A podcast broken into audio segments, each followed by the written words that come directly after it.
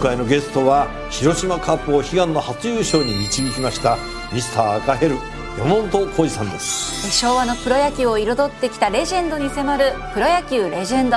火曜夜10時。9月22日金曜日。今日の天気は曇り時々雨。日本放送飯田浩二の OK 工事アップ朝6時を過ぎました。おはようございます。日本放送アナウンサーの飯田浩二です。おはようございます。日本放送アナウンサーの内田裕樹です。日本放送飯田浩二の OK 工事アップ。この後8時まで生放送です、えー、今週新業アナウンサーお休みをいただいておりますんで日替わりで、えー、アナウンサーの方々にサポートしてもらってますけれども今週2度目の登場内田裕樹アナウンサーでよろしくお願いします。よろしくお願いします。あの今週はね福島県応援キャンペーンということで、はい、本当いろんなお店に行ってるわけですけれどもこの間ほら市ヶ谷の五色っていうね、はい、お店でなんかたらふく食べてた。メヒカリの唐揚げとかですね。食べただけじゃなくてねいろいろ飲んでた、ね、お酒もちょっといただきまして。そう話を聞いて。で内田君だけじゃないわけですよ。箱崎アナウンサーもそうですし、はい、で東島アナウンサーはなんか、はい。果物のね、スムージーを飲んでたりとか、あと、あの、小永アナウンサーも、メヒカリの唐揚げをサクサク食べたりとか、はい、なんだとこれは うん自分どうされました？いやいやなんかさももちろんねこう手伝ってくれるのはありがたいんだけど、はい、これはなんか、ひさしを貸して母屋を取られてないかと。なんで俺は食えねえんだということでですね、えー、昨日福島県のアンテナショップ日本橋福島県に行ってまいりまして、ミレッテっていうね、えーえー、大好物を食べてまいりました。来ました。えー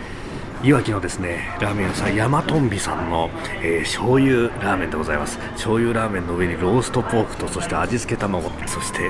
この醤油のスープがまた輝いていらっしゃいますね。ああいい匂いがしますね。いただきます。うん。醤油のスープと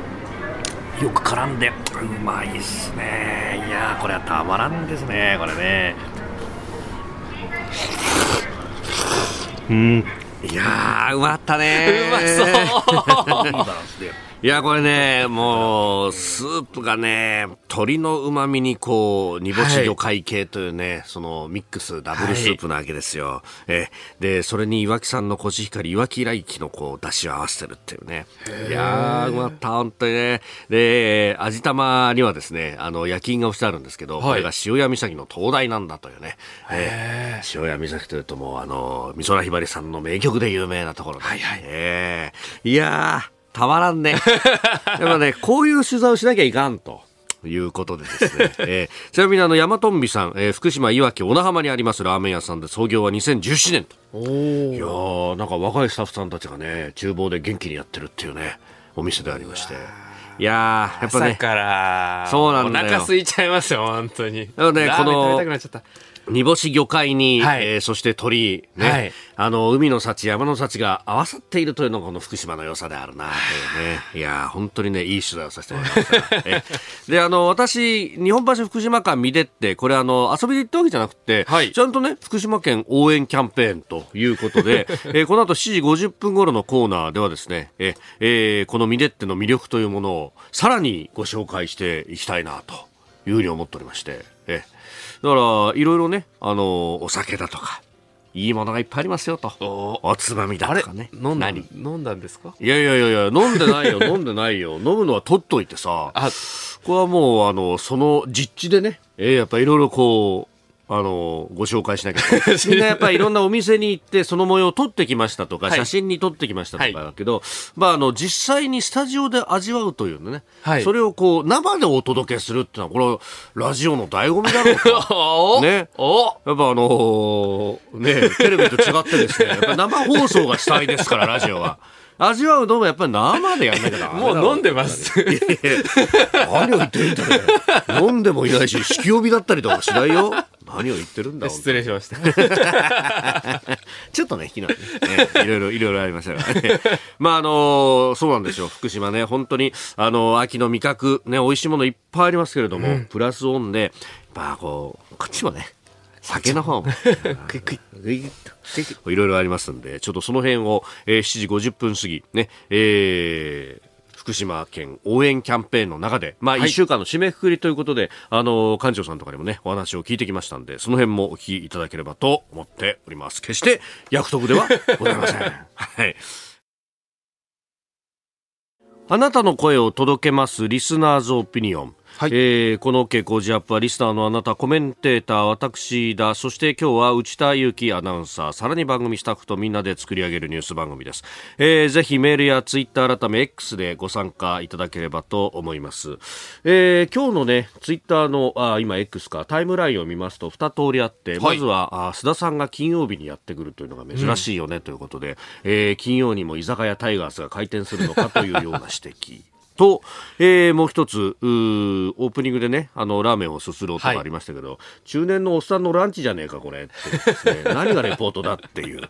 ツッコミをいっぱいいただいて厳しいご指摘厳しいご指摘を。ちなみにあの福島県のアンテナショップ日本橋福島間見でって、ね、はい、えー、駅でいうと、まあ、JR の新日本橋あるいは東京メトロの三越前それから神田からもね、えー、JR の神田からも歩いて、まあ、大体5分ぐらいかなお近いですね。そうなのよいいところにあるのよ、はい、えーお酒もたくさんあるしね、えー、今あのレポートしたのはヤマトンビさんっていうラーメン屋さん、はい、あのイートインコーナーが奥にあってでそこは結構ねあの週で変わったりなんかするんだけどそうなんです、ね、そう今日お店の入れ替えを行ってで週末はなんかね、えー、川内町だったかな？の鳥とかその辺をやるんだと。でまたさらに週明けからは別のラーメン屋さん、えー、会津のだからあ北方とかあっちの方のね、えー、ラーメンをまたやるんだというですね。たまらないね。いいですね。いっぱいあるね。えー、えー、ぜひお越しいただければと思います。後ほどまたね、えー、レポートいたします。えー、今朝のコメンテーターは、そうです、ジャーナリスト須田慎一郎さん。この後6時半過ぎからご登場。まずは、えー、阪神とオリックス、それぞれ優勝したこの経済波及効果についてのお話。えー、そして、えー、ニュース7時またぎは日銀の金融政策決定会合、昨日今日の2日間です。えー、さらに7時10分過ぎおはようニュースネットワークのゾーンはウクライナのゼレンスキー大統領がワシントンに到着しました。アメリカバイデン大統領と会談が、えー、始まったというのが先ほど速報で入ってきております、えー、さらには岸田総理26日にも新たな経済対策を指示と、えー、現地で会見を行いました。それからアゼルバイジャン軍勝利宣言というニュース、えー、さらには東芝 TOB が成立して、えー、いよいよ上場廃止になるんだということが出てきておりますいただいたオピニオンこの後ご紹介します本音のオピニオンをお待ちしていますここが気になるのコーナーです。スタジオ長官隠しが入ってまいりました。えー、今朝の紙面でありますけれども、こうざっと眺めますとね、えー、まあ、バラバラというところでありますが、えー、朝日新聞一面トップはヤフー優越的地位の可能性公正取引委員会指摘対メディア記事の使用量えー、いうことで、まあ、あの、ヤフーのニュースプラットフォーム、ヤフーなどニュースプラットフォーム事業者と、えー、記事を提供する新聞などメディア各社の取引実態の調査報告書を、えー、公正取引委員会が昨日報告、公表したということであります。で、えー、このニュースプラットフォーム経由でニュースを読む機会というものがね、まあ、スマホだとかで読むことが多いと私自身もそうなんですけれども、まあ、それに対して、えー、適切な対価をじゃあ払っているのかどうなのかという話、まあえー、これはもうアメリカなんかでもずっと議論になっているところでもありまして、えー、サイトの側からするといやいや僕らはそのプラットフォームだと、えー、いうことで、まあ、その機会を提供しているだけなんだからあ別にそこはねえー、払う必要ないだろうという。で、一方で、まあ、あのメディアの側からするといやニュース作るんだってお金かかってんだからねと人件費だとかいろいろ取材するにも、えー、編集するにもかかってんだからこれをなんかあのただで全部使われちゃうっていうのは、まあ、もちろんそのね、えー、各社の広告効果という意味で言えば、まあ、その部分はあるけれどもだからといって全くただで使われて、えー、でもね、えー、知名度が上がるからいいでしょって、えー、言われるのもねという話になってくると。でまああのどんどんそのね、えー、ネット上の存在感が大きくなってくると、えー、独占禁止法上の優越的地位の乱用になるんじゃないのかというような話になってきているということであります。でそれからあ読売新聞ですがあ東芝非上場で再建へ国内連合 TOB が成立というニュース、えー、株式公開買い付けで、えー、70%以上、まあ、80%弱の株主から応募があったということで、まあ、これが、えー、成立をしたということを昨日発表されております。これ後ほど取り上げます、えー、それからあ毎日新聞は気候変動日本演説できずというニュース、まあ、気候野心サミットというですね、えー、ものが国連本部で、まあ、総会の、ま、付随のいろんなイベントの中の一つとして、行われたということですけれども日本の岸田総理は演説の機会を与えられず出席も見送ったと、まあ、これ排出量の上位の中国、アメリカ、インドなど発言もなかったと、えー、いうことのようであります。まあねえー、こういった今挙げたようなですね中国やインドそれからアメリカもそうですけれども、えー、こういった国々の削減なくして、えー、CO2 の話っていうのは、まあ、なかなか日本はもうねすでに、えー、乾ききった雑巾をさらに絞って水を出そうとしているようなところがあると、えー、いうことは、まあ、前から指摘されているところであります。えー、それからあニューヨークで、えー、外交をやっている岸田さんが現地で会見を行ってそして経済対策来週前半に柱と、えー、産経新聞の一面であります、えー、資産呼び込みへ運用特区首相表明ということでありますが、まあ、これも後ほど今日のコメンテーター、えー、須田慎一郎さんとまた深めていこうと思っております。えー、それからですね気になる記事でありますが、まあ、あいろいろね、えー、出てきているところですけれども、あのー、読売新聞の政治面4面、秋解散与野党に警戒感、経済対策決断後押しはてなということで、その昨日のですね、えー、現地ニューヨークでの会見の中で、先送りできない問題に一位先進に取り組む、今はそれ以外に考えていないと。いうふうに言っていて、今はってことは1秒後には違うことを考えてるんですかとか、これはあの、解散を問われてですね、頭の片隅にもないといったかつて総理大臣がいましたけれども、それはそうだ、片隅にはないよ、常に真ん中にあるんだからっていうふうにですね、えー、その後、解散を突如打った時に、そんなことを言ったとかですね、まあ、解散に関してだけは、えー、内閣総理大臣といえども嘘をついていいみたいなことがまことしやかに言われますんで、まあ、これが、えー、どうなっていくのかというところであります。まあ、確かにここのところ、あの、秘書さんのね、給与だとかの話をめぐって、えー、日本維新の会も、所属議員の方々の様々な報道が出ていたりとか、あるいは野党共闘がまだまだ、えー、落ち着いていないというか、えー、著についていないというようなところがあったりとか、で、一方で、えー、国民民主党との間の協力というものは、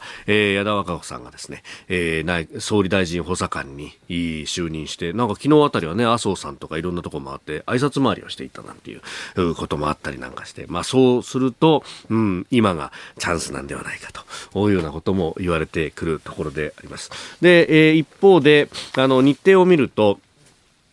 えー鈴木財務大臣が10月の半ばぐらいに、えー、国連の、まあ、国際金通貨基金 IMF と世銀の年次総会に出席する予定だということで、まあ、それが終わった後にですね、えー、10月中旬頃に招集されるんだと。あの臨時国会もそうですけれども、国会の招集の時の段取りっていうのは、まあ、あ与野党でね、いろんな委員会の委員長を決めるとか、そういうような人事的なことをやるんですが、それと並んで開会式というのを行うと。で、これは、えー陛下ご臨席の下で、えー、行うということが慣例になっていて、そうすると、陛下のスケジュールっていうのもね、えー、一つポイントになってくると。で、あの、9月の末だとか、あるいは10月の早い段階で招集があるんじゃないか、みたいなことが言われていたんですが、えー、これ10月の半ばぐらいにですね、えー、陛下の日程がポロポロと出てきていて、そして、あの、ちょっと地方へね、えー、要行されるというような、えー、ことが出てきてますんで、そうすると10月のですね、20日あたりというのが日程的には出てくると。まあそうするとですね、10月の20日からやり出して、えー、補正予算を上げてということになると、うん、12月、10月の、まあ、あ終わり、あるいは11月の頭ぐらいまではその補正がかかって、で、そうするとそこで解散を打つとなると、12月あたりが選挙というのがね、えー、日程としては浮上してくると、あ、そういえばですね、えー、自民党が政権を安倍さんの時に奪還をした選挙っていうのも確か12月の寒い時期に投票日が行われていたよねとか、ね、えー、これ1月になると今度は、うん、本予算の、来年度予算の審議というものになってくるんで、なかなかできづらいとかですね、いろんな日程上の駆け引きみたいなものがだいぶ見えてくるというところでございます。ここが気になるでした。ここが気になるプラス。この時間からコメンテーターの方々ご登場です。えー、今朝はジャーナリスト須田慎一郎さんです。おはようございます。はい、おはようございます。おはようございます。先日はショーアップタイガー、はい、ご出演ありがとうございました。ありがとうございました。いやーね、えー、いよいよ。まあね、まあ CS はね、えー、もうすでにね、クライマックスシリーズがね、はい、えー、クリアすると思うんですけれども、やっぱりそういった意味で言うとね、はい、オリックスは強いね。強いですよね。ピッチャーもいいし。いいし、えー隙がないし。そうそうそう。ね、で、その阪神とオリックスの関西ダービーで日本シリーズが行われた場合に、ね、関西での経済波及効果1000億円超えるんじゃないかという試算が出てるようです。ね、あの、優勝した翌日にですね、私実は大阪に入りましてね、はい、あの、それこそ道頓堀、心斎橋界隈をですね、ずっと歩いてきたんですよ。まあ、その時はね、もう、タイガースファンで埋め尽くされるなんていう状況ないですけれども、はい、ただその一方、居酒屋さんなんか除いてもですね、もう満席状態で、まあ、その余韻がね、ずんどんどんどんどん続いてるなと、一夜明けても。一夜明けても続いてるなと思いましたよね。うん、まあ、ある意味、すべての店が優勝セールやるみたいなもんですもんね。そうですね。あの、ですから、そういった意味で言うとですね、経済効果っていう話出ましたけども、はい、一つはね、優勝セール。はい、えー、それに加えて、やっぱりね、我々タイガースファンとしてはね、これジャイアンツファンもそうなんだろうと思うんですけども、えー、やっぱり優勝したから、それを酒の魚にね、うん、ちょっと一杯飲みに行こうよ、話しに行こうよ、ちょっとね、えー、画像を見て振り返ろうよ、みたいなね、そういう盛り上がりっての出てくるわけですよ。そうですね。やっぱりその飲食、会食に関するね、経済波及効果、これものすごく大きいと思いますよ。いやそうですよね、えー、また便乗というか、なんというか、いろんな商品が出てますからね。えー、まあ、パイン飴もそうですし。そうですね。だからそういったところもですね、どんどんどんどん売れていく。まあ、そうね、えー、18年ぶりですから、はい。じゃあ、こんなこと言うのもなんなんだけども、えー、次の優勝いつなんだよというね、いうところを考えてみると、やっぱりこの記念品買っとこうって気になりますからね。いやこのタイミングで盛り上がっとかないともう、えー、どこで盛り上がるんだという話になっちゃいますもんね。私もね、飯田さんにね、はい、えー、思わずあの靴下をね、タイガースの。ありがとうございます。こうやってね、あの、経済波及細かいね。細かい。細かいこの経済波及効果、いろんなところにね、ええ今日も私、ちゃんとこの TH のマークの入った。TH のマーク入った。靴下を履いております。あの、しかもですね、先週末、私土曜日ね、はいはい、え今度返す方が奈良に入りましてですね、えどこ行ったのかというと、高市早苗さん大臣ね、はい、えちょっと面談、面談もしまして、奈良で。あ、そうですか。会合があったもんですからね。あの方もですね、タイガースファンです。大のタイガースファン。なんか、あの、昔の映像とか見ると、あの、8匹で街頭演説立ってたりなんかするみたいなね、ありましたよね。ええあのだからすごく喜んでてですね、あのやっぱりね、大臣としてもですね、はい、あの経済波及効果の一端を担いたいなみたいなことを言ってて、だけども、はい、結構ね、あの、警備が厳しいんですよ。警備が厳しい。警備が厳しい。なるほど、なかなかおいそれと、例えば甲子園球場とか、行くわけにもいかない。居酒屋に行くとかね。居酒屋に行くとか。なかなか難しいなと。なるほど。まあ、でもね、経済安全保障担当でもありますからね。そうですね。経済を盛り上げることが。盛り上げていただきたいなと思いますけども。いやいいな今日はこの調子で最後でずっと走るんでしょ？いやまあもちろんもちろん。いや、本当だったらね、ええ。それで行きたいところですよね。スローアップタイガー。番外編、ええ、続編。なんか内田なんか嫌そうな顔して横にいや私広島東洋カープファンでして、ええ。知ってるよ。まあまあクライマックスでね、はい。なんかもうどの新聞見てても阪神とオリックスが優勝優勝このまま。史上初同日パレードみたいなこといろんなこと言われてますけどまだカープも頑張りますから。いやまあ。関西ダービーとかね関西ダービーとかね。そうそうそうカープだっているじゃないかと まだねクライマックスシリーズがね待ってるよ。まあ、はい、結果は分かってるけどね。あそうそうそうそう。甲子園球場で待ってるからね。はい。えー、さて、スタには8番の付き合いいただきます。よろしくお願いします。お願いします。さあ、まず株と為替の値動きをお伝えしておきます。現地21日のニューヨーク株式市場ダウ平均株価は前の日と比べ370ドル46セント安い3万4千飛び70ドル42セントで取引を終えました。ハイテク銘柄中心ナスダック総合指数は245.14ポイント下がって1万3223.99でした。一方、円相場は1ドル147円60銭付近での取引となっております。アメリカの金利高止まりが長期化する可能性が嫌気されまして、3日続落であったということであります。アメリカの経済は強いですよね、えー、強いですし、まだ物価上昇圧力っていうのは弱まっていない、はい、あのですからね、利上げするんではないかという観測が、ね、強くあるんですけれども、まあ、利上げしてもあと1回ぐらいというのがですね、年内は、はい、えー、あの市場の見方なんですよね、えー、そうするとそのカードをね、利上げカードを温存したと。えー、これ切ってしまうとですね、えー、まあもう利上げがないというね、えー、観測がですね、マーケットであるとかに広がってしまうということで、はい、結果的に使わないことによって、えー、まあ、えー、将来的にも利上げがあるぞというね、そういう状況を作り出したという点では、FRB もうまいなと。いう感じがしますよね。ただその一方でやっぱり、えー、この日本とのね、あるいは日銀の金利政策との連携っていうのがね、はい、えー、ちょっと言われていてですね、まあこのままちょっとあのね、えー、日銀もですね、あの金利水準を維持してしまうと、はい、やはりあの円安がどんどんどんどん進行してしまいますから、今あの購買力陛下でいうと円というのはですね、えー、1970年以来一番ですね弱い状況にあるんですよ。あの各国のね、えー、通貨との比較相対比較においてですね、えー、一番安い状況にある。で、そうするとやっぱりここは日銀としては、はい、そのね、えー、円の、まあ日銀の役割というとですね、うん、円の信任を守るというのも大きな仕事のうちの一つですから、はい、そういった意味で言うと、えー、円の価値、円の信任というのは低下している状況ですからね、これなんか手を打たなきゃならないという状況に、えー、追い込まれたのかなという感じがしますよね。うん。さあ、そんな中で、えー、お送りするニュースはこちらのニュースです。日銀の金融政策決定会合金融緩和策の修正が焦点。日本銀行の金融政策決定会合が昨日から2日間の日程で始まりました。金融緩和の修正に関して市場では様々な観測が飛び交う中日銀の上田和夫総裁が今日の会合終了後行う記者会見で政策正常化の時期や具体的な対応に言及するかが焦点となっております。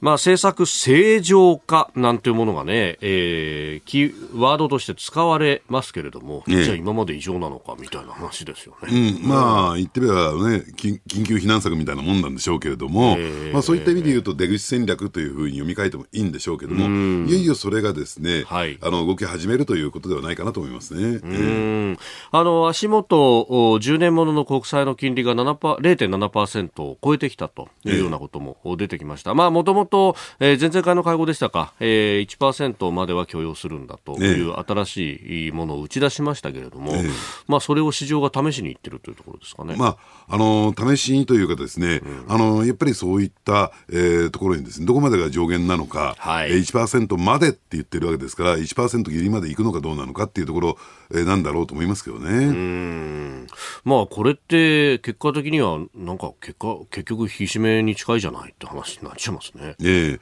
ただその一方でね、えあのどうなんでしょうね、上田日銀総裁の持論として、はい。えーまあえー、どちらかというと短期金融の番人ですよね、日銀というのは、えー、本来の役割としては、はい、そうすると、やはりその日銀の役割としてね、うん、えー、まあ、イールドコンイールドカーブコントロールとになるんだかもしれないんですが、はい、長期金利をですね、うん、日銀の政策でもってせ、ね、左右するっていうのは、これ、できないんだという持論がありますから、はい、ですから、えー、これがですね上昇したからといって、、必ずしも短期金利が、ね、上がってくるという状況ではないのかなと思いますけどね。あその辺で長短の金利に差ができてくるということですか、ええ。だからあのカーブが、イールドカ,、ね、カーブがですね、はい、立ってくるという状況になるんでしょうけども、はいうん、ただその一方でやっぱりね、心配しなきゃならないのは、うん、あのいよいよですね、コロナ、えー、の時にですね、うん、まあコロナの感染拡大を受けて、はい、えー、ゼロ金利政策、これ金融機関ね、はい、民間の金融機関が貸し出しに当たってですね、えーえー、まあ、ゼロ金利で貸し出すということをやってきた。無利子無担保でというやつですね。はい、これのですね、返済がいよいよ始まるんですよ。だからといって企業のですね、まあ言ってみれば業績って回復してるわけじゃありませんから、利益が蓄積されてるわけじゃないですからね。要するにその返済が果たしてできるのかどうなのか、で、そこへ持ってきて、えー、金利が上昇していくことになるとですね、はい、えー、かなり厳しい、要するに、えー、ようやくですね、息を控えつつある、で、えー、まあ、業績もですね、回復しつつある、えー、企業業績がですね、あね、えー、頭打ちになってしまう可能性もありますから、そういった経済全体を考えてね、えー、これが非常に難しい舵取りになってくるんでしょうね。うんまあ、これね、えー、期限が来るぞとなって、はい、いきなり返済はできないということになると、今度は借り換えになると、ええ、いう企業多いと思いますが、その借り換えの時は当然金利がつく。で、その金利がこの状況だと思ったよりも高いぞってことになってしまうかもしれない、ね、そうですね。で、はたそしてですね、企業業績によっては、借り換え自体もね、えー、スムーズに進むのかどうなのかっていう問題もありますから。貸しますけど、お宅返せますってことになっちゃうと。ね、うん、ですから、そういった意味で言うとですね、やっぱり、あの、景気自体をね、良くしていく。はい、だから、日銀だけの、その、力では、はい、えー、これ出口戦略迎えないんではないかなと。要するに、えー、財政政策としてのね、えー、要するに景気そのものにバックアップ体制を敷いて、やっぱり、えー、企業業績も後押ししていくという状況を作り出さないとですね、はい、これ、まあ、企業業績といっても大企業なんですよ、えー、特に中小零細事業、ね、企業、そして小規模事業者といったですね、えー、ところに対する配慮っていうのは必要になってくるんじゃないかなと思いますね。うん。だからその辺で、この大企業を中心に、まあ、製造業なんかは輸出も今、好調だし、はいはい、空前の利益が出ていると、ええ、でこれをちゃんとこう下請けとか、ね、関連企業への支払いに回すかどうなのかっていうところ、え、内部留保は相当溜まってるという話も前々から言われてますけれどもね。その利益配分、利益分配というところなんですけれども、はい。うん、あのやっぱりね、えー、中にはですね、うん、やはりそういった、えーまあ、下請けであるとか、協力企業に対してね、はい、その利益配分を別枠でやっていこうというね、そういう企業もないわけじゃないんですよ、あの機械メーカーなんか中心にね。ただ、そうは言ってもですね、はい、えー、そのあたりをですね、意識的に、意図的にしっかりやってる企業も、そんなに多くないんですね。ですから、あの大企業の業績が回復しても、はい、えー、中小零細企業のね、えー、業績回復はまだまだちょっと先なのかなと。要するにやっぱりしっかり部品単価を上げていく、手間賃工賃を上げていく、取引単価を上げていくっていうことをしないとですね、業績は上昇していかないでしょうからね。うん、今日全く別の、ね、ニュースで、まあ、ネット上のニュース配信の話で、公正取引委員会のという名前が出てきてますけども、本来はこういう下請けなどに対して、うちが発注してんだからっていう、こう、地位の乱用をしないように監視するっていうのも、重要な役割のはずですよね。ええ、ただまあそういうね、定期的にアンケート調査やってるんですけど、はい、なかなかそれに正直に答えられるような環境に私ないのかなと。なるほど。まあ、下請けとかの企業にとっても、ええ、それで上から睨まれるのもなと、はいはいはい、じゃあこれで出しとこうみたいになっちゃうと。ええうん、そうすると、公取なかなか動けない。えええー、ニュース7時またぎ、まずは日銀の金融政策決定会合でありました。えー、この日本の、ね、経済政策について、まあ、あメールやあるいはツイッター改め X さまざまいただいておりますけれどもその中で、えーね、大企業を中心とした、うん、日本経団連という組織がありますが、そこの会長が、えー、若者の将来の安心した暮らしのために消費税を増税すべきだということを言っていると、ねえー、利益配分せずにまた取ろうとしてるぞこの人たちみたいな、ね、指摘をしています。バカじゃないのかと思いますよね。バカじゃないの、ねえー、経済分かってないんじゃないかなと私は思いますけどね、今これで消費税増税なんていうことを、はい、ね、実際に、ね、実行に移さなくても、それを言い出した途端にですね、うん、消費は冷え込むんですよ、はい、消費税の持つ意味というのはですね、うん、まあ言ってみれば買い物をすればなんか罰金のように取られてしまうということですから、やっぱり消費を抑制してしまう、はい、じゃ今何をやらなきゃならないのかって考えていくとね、うん、やはり、あのようやくですね、はい、あの総需要と総供給が日本経済のね、はい、えー、これがほぼほぼ同じぐらいのレベルになってきてると今想定されてるんですよ。年初は10兆円ぐらいのね、はい、えー、需要が少ないというギャップがあったんですが、これがやっぱりコロナ明けで埋まってきた、やっぱりここで本格的なですね、景気回復の軌道に乗せるためにはですね、民間需要が弱ければ、えー、公的セクターのね、需要でもって埋めていく。だから何をやらなきゃならないのかっていうと、はい、やっぱりこの秋のですね、臨時国会の、うん、えー、においてですね、しっかりとした補正予算を組んでいく。はい。ね、で、これは世耕参院幹事長が言ったように、はい、最低でも15 15兆円にね、場合によって20兆円というような規模感で、まあ、水ベースでね、あの、財政出動をして、えー、公的セクターが後押しをしていく。そして、それを呼び水として、えー、民間需要をね、えー、拡大していくっていうことをやらなきゃならないように、それに冷や水ぶっかけるようなことをどうしてどう、どうするんだと思いますけどね。まあね、4、6月期の GDP 成長したみたいなことも言われますけど、あれよく見てみると輸出入の差し引きでプラスに転じてるだけで、ええ、国内の需要ってものはむしろちょっと冷え込んでんじゃないかっていうような数字出てますもんね。そうなんですね。ですからね、これ、えー、年末へ向けてね、来年の、はい、えー、来年度予算のですね、異次元の少子化対策3.5兆円、はい、えー、ね、その財源をどこから獲得するのか、確保するのかというのが議論になってますけれども、まあ、あの、厚生労働大臣がですね、はい、安定的な財源をみたいなね、はい、変な匂わせをしてるんですよ。そこへ持ってきて、先ほどね、飯田さんご紹介いただいたような経団連会長の発言を重ね合わせてみると、え、やっぱり増税、しかも消費税増税に持っていくのかみたいなね、うん、そういう空気感が出てきてしまう。うん、この空気感そのものが景気の足を引っ張ってるんだっていうことをね、やっぱりよく理解すべきだと思いますけどね。景気のね、動向に左右されない安定財源って、これもうなんか、消費税の暗喩みたいなもんですもんね。そうですね。うん、で、やっぱり消費税はね、上げ引き上げることによって、法人税下げてきたわけじゃないですか。ですから、やっぱりそういったね、まあ、私、法人税に上げることに必ずしも賛成じゃありませんよ。はい、それはやっぱりね、えー、中小零細企業にとっての経営の足を引っ張ることになるから、うん、で、ね、そこに、いわそんな大企業に対する、ね、法人税の引き上げっていうのは言いたいんだけども、そうじゃなくて、あなた方しっかり利益を上げて、ね、今日の、えー、前半じゃないけれども、はい、ちゃんと下請け企業だとか取引企業に対して、うん、その利益配分しなさいと、それ義務ですよと。ね、つまり部品、あの、要するに価値に見合った価格ね、はい、えー、要するに価格をちゃんと設定して、ね、えー、あるべき部品単価であるとか手間賃、工賃を払うべきじゃないのか、それが社会的な使命ですよと。いうことをね、うん、やっぱり今の大企業の経営者、しっかり考えるべきですよ。だから賃上げの話とかがね、大企業はこれだけ賃上げしたみたいなことが出て、素晴らしいみたいなことが言われますけど、ね、一方で中小企業の人たちに聞くと、いや、大企業はいいよ、あれだけお金あるんだからさ、と、うん、で俺たちには金が降りてこないんだから、これで賃上げしろって言われても困るんだよっていうね、ねコストも上がってる人、はい、厳しいですよね。でそういった意味で言うとですね、例えば2024年、はい、物流の2024年問題と言われてますよね、人手不足という状況になる、これなぜかっていうと、やっぱりあの物流コストといったんですかね、え物流価格がね、えー、上がっていかないからなんですよ、ちゃんとした利益が上がっていかない、はい、払わないところがあるわけですよね。だからそういったところを考えると、これボトルネックになってしまいますから、やはり稼いだ利益をため込むんじゃなくて、はい、その適正な価格でですね、やっぱりサービスであるとかね、その製品を買うべきじゃないのかなと思いますけどね。まあ、その企業として利益を出すというのは、ミクロ的にはそれが最適解なんでしょうけど、ええ、日本全体で考えると、逆にそれが首を絞めちゃうかもしれない。そうですね。だから経済全体が成長してなければ、はい、将来的な大企業の業績だって頭打ちになるはずですからね。うん。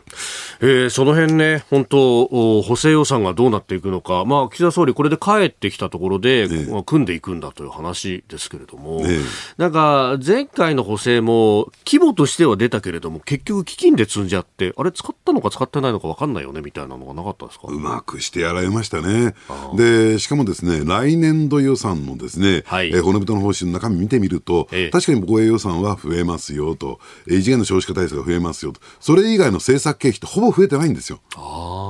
うん、つまり景気に対する配慮ってほとんど行われていないのが来年度予算なんですね。だその流れで言うとですね、はい、え今回の補正予算もあんまり期待できない。だから自民党の中のね、はい、え議論、えここには積極財政派の人たちがいますから、ぜひ頑張ってもらいたいなと思いますね。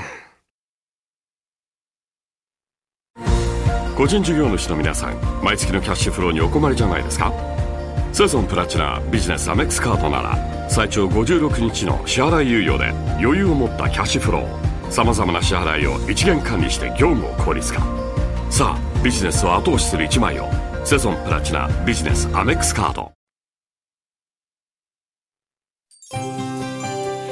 ここでポッドキャスト YouTube でお聞きのあなたにお知らせです。ラジオ局日本放送飯田浩司の OK コージーアップ週末増刊号を毎週土曜日の午後に配信しています。1週間のニュースの振り返りニュースの予定やコメンテーターのラインナップをご紹介しています。後半は Cozy up コメンテーターがゲストと対談するコーナー。今月はジャーナリストの有本香さんとジャーナリストの葛城奈海さんに登場いただき安全保障問題について掘り下げてお送りします。週末もぜひチェックしてください。おはようニュースネットワーク。取り上げるニュースはこちらです。ウクライナのゼレンスキー大統領がアメリカのバイデン大統領と会談。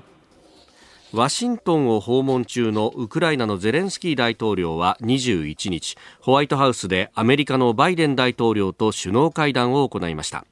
会談の中でバイデン氏はウクライナの主権と領土の一体性を尊重した永続的な平和を支持するなどと述べ支援を続ける考えを強調しております。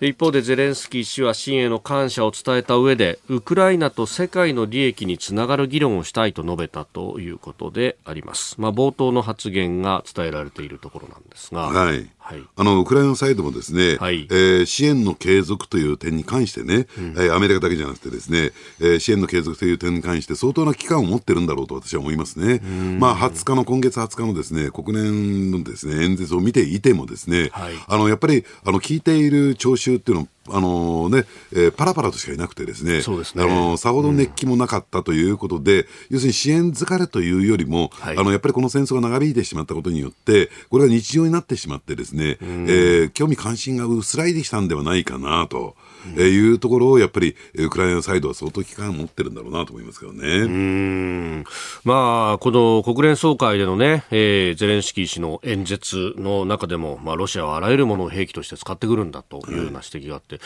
ただ、勇み足もあって、そこでね、あの、穀物の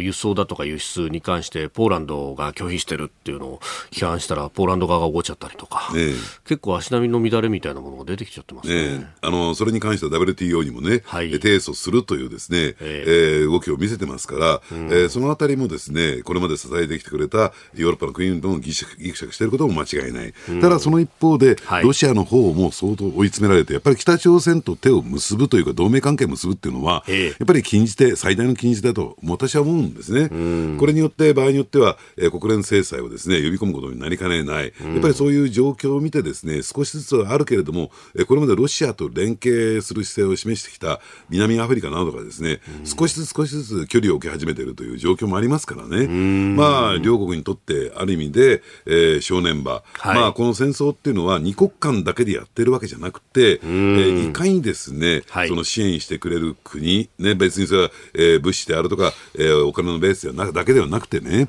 まあ、それをですね、えー、いかに増やしていくかという、ある種の陣取り合戦みたいな状況になってますからね。ねこれ、まあ、アメリカ側の支援の姿勢っていうものも、まあ、ものすごくイケイケどんどんかというと、そんなこともないと。はい、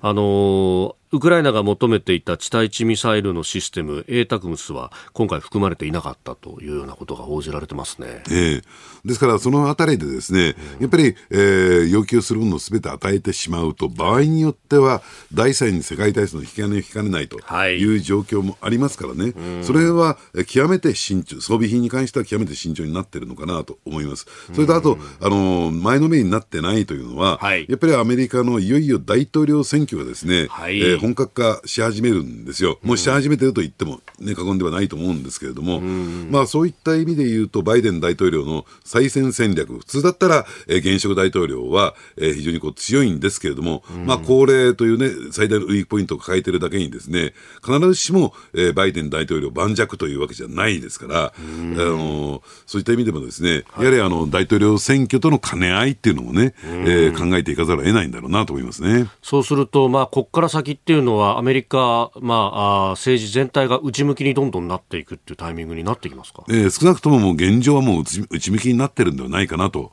ねえー、そういうのは見え隠れしますよね。えー、で、その、ね、大統領選に向けてというところで、足元自動車の労働組合がストを打ったりとか、ね、うんちょっとバイデンさんにとって風向きが変わってきてる感じあるんじゃないですか？そうですね。そういあのそういう点で言うとですね、やはりあの民主党にとってね、はい、あるいはバイデンさんにとってですね、まあ、労組というのは足元ですからね、まあ、そこがですね、えー、反響を翻してきたというのは、これは結構痛いんだろうと思いますよね。ねこれに対してトランプさんの方は、えー、共和党の候補者の討論を出ないと、ええでその代わりデトロイト行って労組の人たちの前で演説するんだみたいな話が出てますよね。ええただその一方のトランプさんもね、はいえー刑事訴追をいくつも受けるような状況になってきていて、はいでスーパーチューズデーの直前には、えええー出廷を要請されるような状況になりなりかねないというね。来年の3月あたり。そうですね。で、なおかつですね、裁判費用が膨大にかかってるんですよ。おえー。えで、なおかつ訴えられているのは、はい。あの、トランプ大統領だけではなくてね、議会襲撃事件に関して言うとですね、まあ、あの、他の、えー支援者といったらいいんですか、はい。あの、ね、例えば関連している弁護士であるとか、全員訴えられてますから、ええ。それをどのあたりまで支えるのか、そのあたりについては切り捨ての方向に今動いてるということは資金源が、資金が足りないんじゃないかなと、もう見られてるんですよ。あそうなんですか、ええ。結構頻繁に寄付を募ってたりなんかしますよね。ええ。ですから、本当に戦えるのかどうなのかっていう問題もある、とは言ってもですね、ええ。共和党の中では一強です一強ですから、もうトランプ大トランプ前大統領、ねはい。えーがですね大統領選挙に出てくることはこれ間違いない。5割以上の支持みたいなことになってますね。ええただ、だからといってですね、アメリカにもですね、共和党支持でもない、民主党支持でもない中間層っているんですよ。で、この動向っていうのは結構客席ボードを握ってるんですけれども、はい。だからといって、だからそういった意味で言うと、やっぱりバイデン大統領も決め手に欠いているという状況の中でね、もう大混乱の大統領選挙になってくると思いますね。いやーなんか大統領選挙やるたびに大混乱だって言われてますけれども、ええ。これこうなってったアメリカ大景気はいいのにね、ええだから、あのね、そういあのそういった意味で言うと、バイデン大統領が本当に出てくるのかどうなのかっていう問題にもなりかねない状況ですよね、これね。おー。やっぱそれは健康問題だとか高校例とかそういうこともありますか？そうですね、でとは言っても、ですね、はい。あの副大統領、本来だったらそれを補佐する、ねカマラ・ハリス氏がですね、ええええええほとんど機能してないんです、人気もないんですよ。輪をかけて人気ないって話ありますね、ええ。ですから、えーこのコンビがですね、コンビでは、えーまあ、史上最弱の、えー候補になりかねない。とは言っても、えー訴追というね、ウィークポイントを抱えているね、トランプ大統領手負いの獅子ですけれども、はい。となるとですね、まあ予想がつかない、また、まさしく混沌とした状況、その不安定さってのは世界情勢にどういう影響を与えてくるのかね、もちろんウクライナ情勢も含めて、その大統領選挙のこの混沌さっていうのがはい、どう影響を与えてくるのかっていうのを見極めていかなきゃならないんじゃないかなと思いますね。しかしそういう混沌の大統領選挙だと、え。え今度周りの国々とかいろいろ工作をするには好都合だったりするんじゃないですか？ええ。ただ、そうは言ってもですね、ロシアはロシア、中国は中国のウィークポイントを変えてるんでね、要するに、ええまあ、ええもう一強もない多弱の状況になってるのかなっていう感じがしますよね。なるほど、ええ。まあロシアはこのウクライナとの戦争があるし、ええ。中国は中国で不動産のバブルが弾けてみたいな経済は結構ガタガタなん国内経済がですね。ええ。そっちで手一杯ですか、ええ。で、なおかつ強硬策を打った結果ですね、はい。えー ASEAN を、えー敵に回してしまうみたいなね、えー状況になってますから、あの新しい地図を出したりなんかしたことでか？そうですすね。ええで、まあ、特にフィリピンなんかはね、はい。えー前政権、ドゥテルテ政権ではですね、えー親中だったのが、今や一転してマルコス政権ではですね、親米になって、えー新たな基地の提供なんかも行われているという状況を考えてみるとですね、はい。えー中国だってイケイケどんどんでは済まないですよね。さあそんな中でもう一つ用意していたニュースは岸田総理26日にも新たな経済対策を指示ということでありまして、まあ、その混沌とした状況の中で日本は日本でこれもう外需というよりも内需なんとかしなきゃいけないというところですか？ええ、というよりもね、やっぱりあの国民の金融資産が先の、ね、集計ではええ。史上最高額に達しましたねと、で加えてその背景にあるのは株高なんですよ、株価が上昇している、だから考えてみると、ですね岸田政権にとって、はい。えー唯一評価ができるところって、この好調な株価、別に岸田さんのこれは功績じゃないですよ、はい。それまでの政権が頑張ってきたせ結果的結果論だと思うんですけれども、ですから、そこにね、依存せざるを得ないのかなと。で、加えてそのあたりを意識しているせいか、はい。あの、例のね、新しい資本主義、ねはい。えーいわゆるその投資っていうところで、ええ。えーこの戦略を練った、えー村井ね、元えー首相ですね。えー官房長官、はに招き入れたというのは、ええもうここで勝負をかけざるを得ないのかなと。ですから今回アメリカ行った時もですね、は日本に投資をということで、ええ。要するに好調な株価を背景にですね、割安、日本株ってやっぱり世界水準から見ると割安なんですよ。だからこれを投資を呼び込んで、さらに株価を上げて、新しい資本主義を前進させていくというところが、えー一つの活路なのかなと。ね、で、その一方で、財政出動はあまりしないですからね。あー。なんか新しい資本主義って言ってんのに、んいや、い言ったことは、あ海外からファンドマネージャーを連れてくるとか、ええ、それなんですか？みたいな感じなんですけど。ですから、あの大大多数のですね、はい中間層以下の、えええー人たちにとってみると、全く無縁の世界なんですよね。で、それを進めると、こう、二極化がどんどんどんどん、私は進展して,、していってしまうんじゃないかなと。むしろ、勝ち組負け組が鮮明になってしまうんじゃないかなと思いますけどね。格差広げて新しい資本主義もないと思うんですけど、どうなんですかね。ええですから、この沈んでいく層をですね、いかに浮上させるのか、手こ入れしていくのか、中小零細企業対策をどうするのか、日本系日本の景気全体を回復させるためにどうしたらいいのか、そういう抜本的なところに手がついてないんですね。えーこの時間、須田慎一郎さんとお送りしてまいりました。日本放送でお聞きの方、この後も須田さんにお付き合いいただきます。以上、全国のラジオ局21局を結んでお届けいたしました。おはようニュースネットワークでした。続いて、教えてニュースキーワードです。アゼルバイジャン軍が勝利宣言。アゼルバイジャン軍が19日隣国アルメニアとの係争地ナゴルノカラバフで開始した軍事行動についてアルメニア側は翌日の20日現地での完全な武装解除などを受け入れて停戦に合意し実上敗北した形になりました。一方アゼルバイジャンのアリエフ大統領は20日夜対テロ作戦が成功に終わり主権が回復されたと勝利宣言をしております。えーまあ、トルコはアゼルバイジャンと近い。でアルメニアとロシアの間は、まあ、あ安全保障条約的なものがあると。いうことも言われております。ええ。まあ、そういった意味で言うとですね、ええ。やはりこの代理戦争的なね、はい。えー形になっていたのかなと。あのまあ、この地域のですね、覇権をめぐって、えートルコとロシアがとりあえずつばぜり合やってきた。い。とは言ってもですね、えーその名手としてはロシアという立場ありましたから、まあ、平和維持軍を送り込んで、まあ、今回もですね、はい。もうロシアのメンツを立てる形で、えーそこが停戦、武装解除にね、えー乗り出したということなんでしょうけども、ただね、私もね、えーその一方でトルコの、はい。あの、エルドアン大統領を含めてね、その地域大国というね、まあ、あの、世界全体のですね、大国ではなくて、はい。えーまあ、近隣諸国含めたですね、その地域の大国を目指していく、国会周辺で、えー地域大国が目指していくというトトルコの戦略、これはですね、一定の成果を得たのかなと、発言力は増してるんじゃないかなと思いますよね。おーええ。あのですから、えーそれに対抗するためにアルメニアはロシアと接近を果たしてきたんだけれども、はい。ただ、そのロシアがですねもうはっきり言って、もうウクライナ問題で手一杯ですよ、はい。もうアルメニアまで、えー手が回る状況にない、ということで、まあ、ですから、まあ、その辺はね、非常にこう、なんていうかな、冷淡というか、合理的というかですね、計算高いというかですね、アルメニアの方も手のひら返しをしてですね、はい。えー先だってアメリカ軍とのですね合同軍事演習まで始めてしまったと。おそうなんですね。そうなんですよ。ええあ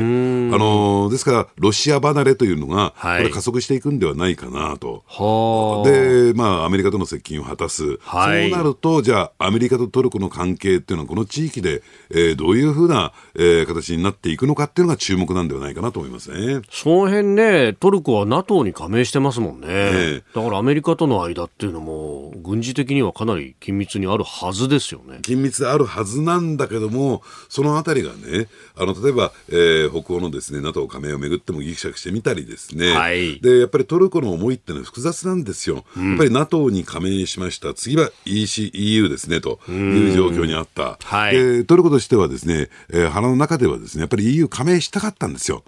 でところがですねやっぱりあの、ね、あの加盟国にとってみるっていうと、はい。やはりあのトルコの存在、特に農業大国ですから、やはりか、ね、ウェルカムで歓迎することもできない、はい。えートルコとしてはですね農業改革、農政改革を進める、あるいは道路の規格もですね EU 規格に合わせるなどしてですね、はい。かなり譲歩していったんだけども、このまま交渉していっても、えー EU 加盟っていうのは、おそらく不可能だろうというふうに受け止めてですね、はい。まあ、トルコはトルコの独自な路線を歩み始めている、ね、だから遠心力が働いているような状況になっってるんですね。はいそこへ持ってきて、やっぱり、えーエルドアン大統領というですね、非常にキャラの立った大統領ですから、まあ、えー地域大国化という中で、波乱要因っていう状況になってるんじゃないかなと思いますね。うんまあね、一方でそのアルメニアの側は結構こう、海外にい移民だとかで行ってる人たちがいて、まあ、アメリカの政治にも結構影響力があるんだと、まあ、その辺でこうアメリカを引き込むっていうのもパイプとしてあったわけですか？そうですね。で、やっぱり、えーなそういった意味で言うと、キリスト教国ですからね。ああ、ええまあ、シンパシーもあるんでしょうし、あのあのアルメニアのですね今後の戦略っていうのが、はい。えーどういう方向に向かっていくのか、まあ、今回の、えーアルゼバイジャンとのですね紛争で敗れたりとはいえね、えーその非常にですね微妙な地域に、えーまあ、あの位置している国ですから、その地政学上ですね、はい。えー結構大きな影響力を持ってるわけなんですよ。だからアルメニアをどこが引き込むのかというのが一つ注目ポイントかなと。えー思いますね。まあ、ロシアだってただ黙って指を加えているばかりじゃないと思いますから。うんいろんな工作はかけてくるだろうし、はい。しかもあの辺はまたアゼルバイジャンとか天然ガスとか資源がいっぱいありますよね。ねで、資源がいっぱいあると同時にですね、はいあの資源のあの中継地といったんですか、経由地でもあるんですよ。地理的なですね、えーところもありますからね。はいまあそういった意味で言うと、じゃあ、えーアルゼバイジャンはトルコと、まあ今回の件を含めて相当ですね、えー関係を緊密化していく。で、それを抑止するために、アルメニアは、えーどこの国が、まあ、アルメニアサイドだけの事情じゃなくてですね、やっぱり、えーそこをですね、トルコを、えーまあ、牽制するという意味でもね、えーその触手を伸ばしてくるという状況になってくるんじゃないかなと思いますね。うんトルコにとってもアゼルバイジャンからまあ、パイプラインが通ってくると、ええまあ、資源の確保であるとか、あるいはその資源の通貨でお金が取れるとか、ええいろんなことありますもんね。そうなんですね。で、なおかつですね、そこを、えー提供しているとなると、はいえー相当な、えーまあ、発言力といったらいいんですか？ええですから、あのーカスピ海含めてね、あのー天然資源豊富なところがある。で、それがヨーロッパに運ばれるにあたってはですね、やっぱりそういった地域を必ず通るんですよ。はいで、おそらくロシアを回避するという動きになりますからね。うん。えーキーワード、アゼルバイジャン軍勝利宣言、ナゴルノカラバフでした。個人事業主の皆さん毎月のキャッシュフローにお困りじゃないですか？セゾンプラチナビジネスアメックスカードなら最長56日の支払い猶予で余裕を持ったキャッシュフローさまざまな支払いを一元管理して業務を効率化。さあビジネスを後押しする一枚をセゾンプラチナビジネスアメックスカード続いて、ここだけニューススクープアップです。この時間、最後のニュースを、スクープアップ東芝の TOB が成立し、上場廃止へ。東芝は昨日、投資ファンドの日本産業パートナーズなど国内連合が実施した株式公開買い付け TOB に議決権ベースで78.65%の株主から応募があり TOB が成立したと発表しました東芝の株は年内にも上場廃止となる見通しで非上場化は1949年の上場以来初めてです。2015年に不適切会計問題が発覚して以降8年にわたった経営の混乱は一応の収束に向かいます。物言う株主の排除が目的だということですけれどもこれ混乱は収束に向かうんですか？うん、あの混乱の収束って何をもって収束なのかよくわからないんですけれども、えーはい。じゃあ、東芝のね、えー経営の再建が実現して、えー成長戦略が描けるというようなことをですね、混乱の収束するならば、はい。全く見通し不透明でしょうね。全く不透明、ええ。まあ、あの、総売上ね、年間3兆円ある企業ではあるんですが、はい。で事業の柱って何なんですか？と。これからなんで飯を食っていくんですか、ええ。はい。えーこれからなんで成長していくんですか？というとこ全く描けてないんですよ。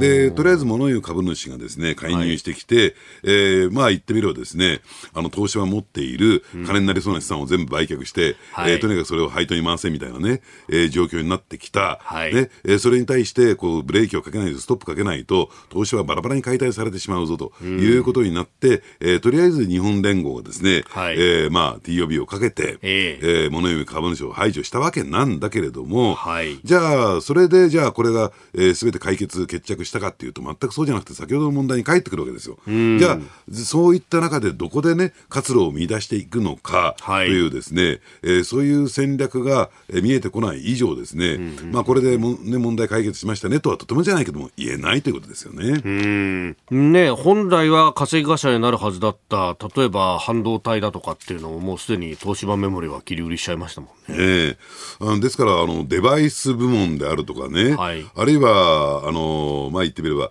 えーエネルギーのインフラ部門であるとか、ええ。そういったところ残ってるんだけれども、はい。果たしてそれって大丈夫なんですか？っていうね。えーそれだけで、えー成長していけるんですかっていうところを考えていくと、そうどうなんでしょうね、まあ、今回もねあのみかつてのメインバンクだった三井住友銀行あたりがはい。中心になって動いた、あるいは、えーまあ、東芝メモリーを売却したけれども、まだ半導体部門が残ってないわけじゃない、えーそういったところをですね中心に、まあ、これからね、えーその一方で、例えば日本電機であるとか、富士通であるとか、はい。えーかつてのライバル企業がですね、えー国内に、えー半導体製造が回帰していく中でね、はい。成長戦略を描いていく、その中で割って入っていけるだけの力があるのかどうなのかっていうところも、私はあるんじゃないかなと思いますね。まあ、もともとがね、あのまあ、不正会計とかいろいろありましたけど、結局、原子力の投資を、まあ、ウェスティングハウスという会社を買ってと、ところがこれが完全に裏目に出てしまったというか、ええ。なかなかアメリカの国内でも軌道に乗らなかった特損を出したというところが、まあ、いわばケチのつけ始めみたいなところでしたよね。ええ。まあ、ただ、その点で言えばね、はい。そのアメリカの原子力会開発会社を買ったという点で言うと、ある種の国策なんですよ。ええ国策に沿う形で、はい。えーそういう買収劇があったとするならば、それを一民間企業のですね、まあ、経営の失敗として片付けていいのかどうなのかっていう問題はあるんだろうと思いますね。ただ、えーその一方で、えー本来だったら、もう役割を終えた企業を、はいこうやって寄ってたかってね、えー存続させていくこと自体がね、日本経済全体にとって果たしてプラスなのかどうなのか。っていうところは残っていくんだろうと思うし、えーやっぱりね、えーその中で、えー今回、三井住友銀行、みずほ銀行というのが融資に応じているんだけれども、はい。かつてだったらね、えーメインバンク取引銀行としての、えー責任としてね、はい。やっぱりそこはしっかりと支えていく、ええ。ー経営再建に例えば人を送り込むなどしてやっていくっていうことが必要なんだけれども、ただ、そもそもこの8年間の混乱というのは、はいえー旧のメインバンクであるね、えー三井銀行、まあ、今の三井住友ですね、えーここからですね、えー人が送り込まれてきた。というところで、えーその人物がですね、まあ、好き勝手に経営をやってしまった。はいこれはそもそものつまずきなんですね。この8年間の混乱の原因なんですよ。まあ、言ってみれば、その尻拭いを三井住友銀行がやってるわけでしてね。はいだから、あの、そのあたりでどこまで本気になって、この東芝のえー手こ入れに動いていくのかどうなのかっていうところが、ちょっとわからないところですよね。まあ、原子力危機だとかインフラの話のところで今、国策というのがね、えー須田さんから話が出ましたけど、この国策という面で言うと、うん、防衛装備品だとか、ええ。いろいろこう機微に触れるところの技術であるとかっていうのは、はい。この会社はいろいろ持ってるみたいですね。ええ。あのですからそういったところについては、はい。やはり別途にね、ええ。え何らかの処置をするにして、やはりあの私はね、東芝というのは役割を終えた企業なんですから、まあ言ってみればね、まあ、ズバリ言っちゃいますけども、ゾンビ企業ですよ。ですから、えーね、そのどこへ向かって収束させていくという方向でやるべきじゃないのかなと、要するにここにある種の経営資源をね、はい集約させておくということは、本当に無駄なんじゃないかなと思いますからね。ああ、手仕舞いに向けてっていうのを考えていかなきゃいけない。はいはい。えー東芝 TOB 成立上場廃止へ、えー今日のスクープアップでありました。今週この時間は福島県応援キャンペーンということで、ね安全で美味しい福島の食材が楽しめる、都内の飲食店などをご紹介しております。で、えー最終日金曜日の今日はですね、えー東京中央区にあります福島県のアンテナショップ、日本橋福島館ミデッテをご紹介いたします。はい。まあオープニングでもね、えーこのミデッテのイートインコーナーで、えーラーメンが食べられるよっていうのを、音とともにご紹介いたしましたが、えー今回はですね、それ以外にもいろんな美味しいものがあるよというのをね、えーまずあの場所の確認だけしておきますと、えー JR の新日本橋駅が一番の最寄りとなります。ここからだと徒歩1分。ただ、えー東京メトロ半蔵門線銀座線の三越前駅からも徒歩3分ほどですし、また、あー北側にあります JR 神田駅からもですね、えー徒歩5分と非常にいいアクセスでございます。はい。で、見でってというのはね、来てねとか、あ見てね、来てみてねという。あそういうことなんだそうなんですよ。おいお誘いの気持ちを福島の方言で表現したというところとかけているわけです。で、昨日行ってきたんですけど、ねもう入り口からなるほど特産の桃。桃いいねね、いい香りが漂ってくるんですよ。はいで、桃だけじゃなくてね、ね果物もいろいろ、あの、横に並んでたのはね、そろそろこれから先で梨が来るんです。そうジューシーなジねューシーな。桃と梨が並んでてね、もはや本当に果物の宝石が並んでるよと。ねえ。もう秋だよね。秋ですね。で、奥のイートインコーナー、先ほど申し上げましたけれども、あの、ラーメンだけじゃなくて、はい。日本酒のね、利き酒あったりおつまみなんかも入れると。そして、えー手前のこのね、えー冷凍冷蔵ケースには水産物など特産品が並んでいて、本当に目移りしてしまうんですけれども、ええ。まずはですね、えー東日本大震災、まあ、2011年ですから、はい。えー今年で丸12年が経ったわけですね、えーえー今のお客さんの反応であるとか、秋のおすすめの特産品、えー日本橋福島間見れって、佐々木隆館長に伺ってまいりました。確かに震災直後はですね事業者の皆様、非常にご苦労されていらっしゃったと思います。今の、まあ、12年経ちまして、東京のお客様と接しさせていただくと、福島県の魅力というものがですね、首都圏の皆様にも少しずつ分かってきていただいているのかなっていうような印象はございます。これからまあ秋になっていくとぶどうや梨ぶどうなし、りんご、あと柿なんかもございます。福島県あの米どころでもありますので、福島のオリジナル品種の福笑いとか、新米の時期を迎えてまいりますので、一層美味しい季節になってくるかなというふうに思っています。いやー、そうなんですよ。ね、ぶどうもそうだし、柿もっていうね。え何でもあんだねえ何でもあるんですよ。で、お米ね。はい。これも天の粒だとか、今言った福笑いだとかですね、美味しいお米も美味しいんですよ。福島のお米って。ねえ。で、米が美味しいと。で、しかもですよ、はい。あの、阿武隈川があったりとかですね、はいはい。水もあ美味しい。水がいいとなると、となると。やっなんだろうね。ぱり、なんだろうね。なんでしょうね。なんだろうねこれ。ええ。日本酒が来るわけですよ。よよっあのね、福島はですね、この全国のおお酒のね、えー日本酒の出来栄えを競う、えー全国新酒鑑評会で、えー今年もですね、14銘柄でええ金賞を受賞したという。すごいな酒どころでございますよ。で、えー去年までは、あ金賞を受賞した銘柄数が、えー都道府県別で9年連続日本一だったという。すごいでありまして、えーでですね、まあ、福島間の佐々木館長、おすすめと言われても一つに絞るのが非常に難しいんですよ。そりゃそうだろうねね、言いながらですね、こちら、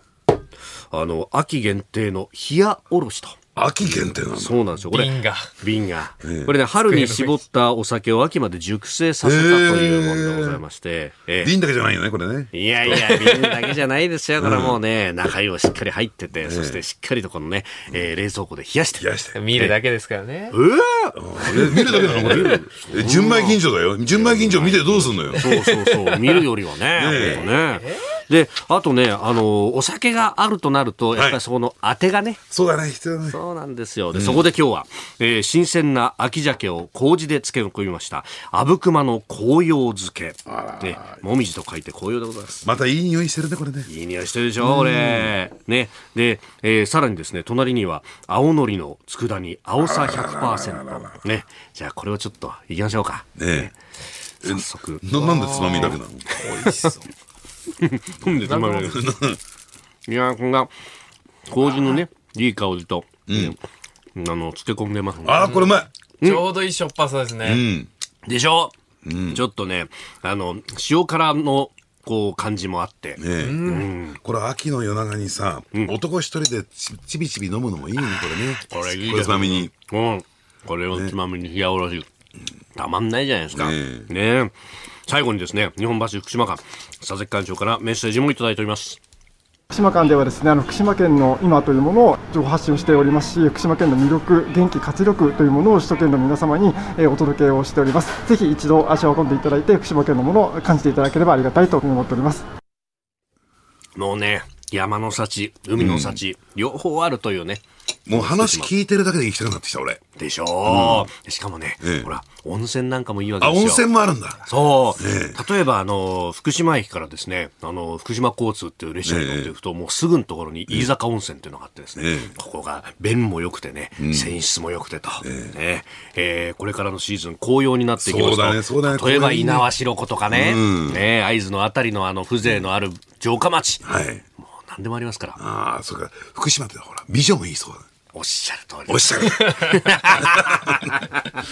えー、ぜひ一度ね、えー、来て、そして見てってね、と、はいい、うことでございまして、えー今朝は東京中央区にあります福島県のアンテナショップ、えー日本橋福島間見でってご紹介いたしました。あの、福島県応援キャンペーン第1弾は今週1週間ということでありましたので、今日が最終日ですけれども、引き続き番組では福島をね、えー応援していきます。いろんな企画を立てていこうと思っておりますんで、ぜひお楽しみになさってください。以上、ニュースエンタメピックアップでした。あなたと一緒に作る朝のニュース番組飯田浩二の OK コージーアップ。ニッポン放送の放送エリア外でお聞きのあなたそして海外でお聞きのあなた。今朝もポッドキャスト YouTube でご愛聴いただきましてありがとうございました。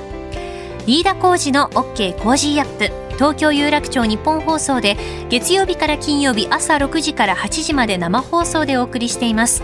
番組ホームページでは登場いただくコメンテーターのラインナップや放送内容の原稿化された記事など情報盛りだくさんです。また公式ツイッターでは平日は毎日最新情報を配信中。ぜひチェックしてみてください。そしてもう一つ飯田浩二アナウンサーが「夕刊フジ」で毎週火曜日に連載中。飯田浩二の「そこまで言うか」こちらもぜひご覧になってください。忙しい朝そして移動中。ニュースを少し深く知りたい時。ぜひ AM、FM、ラジコはもちろん日本放送のポッドキャスト YouTube でお楽しみください。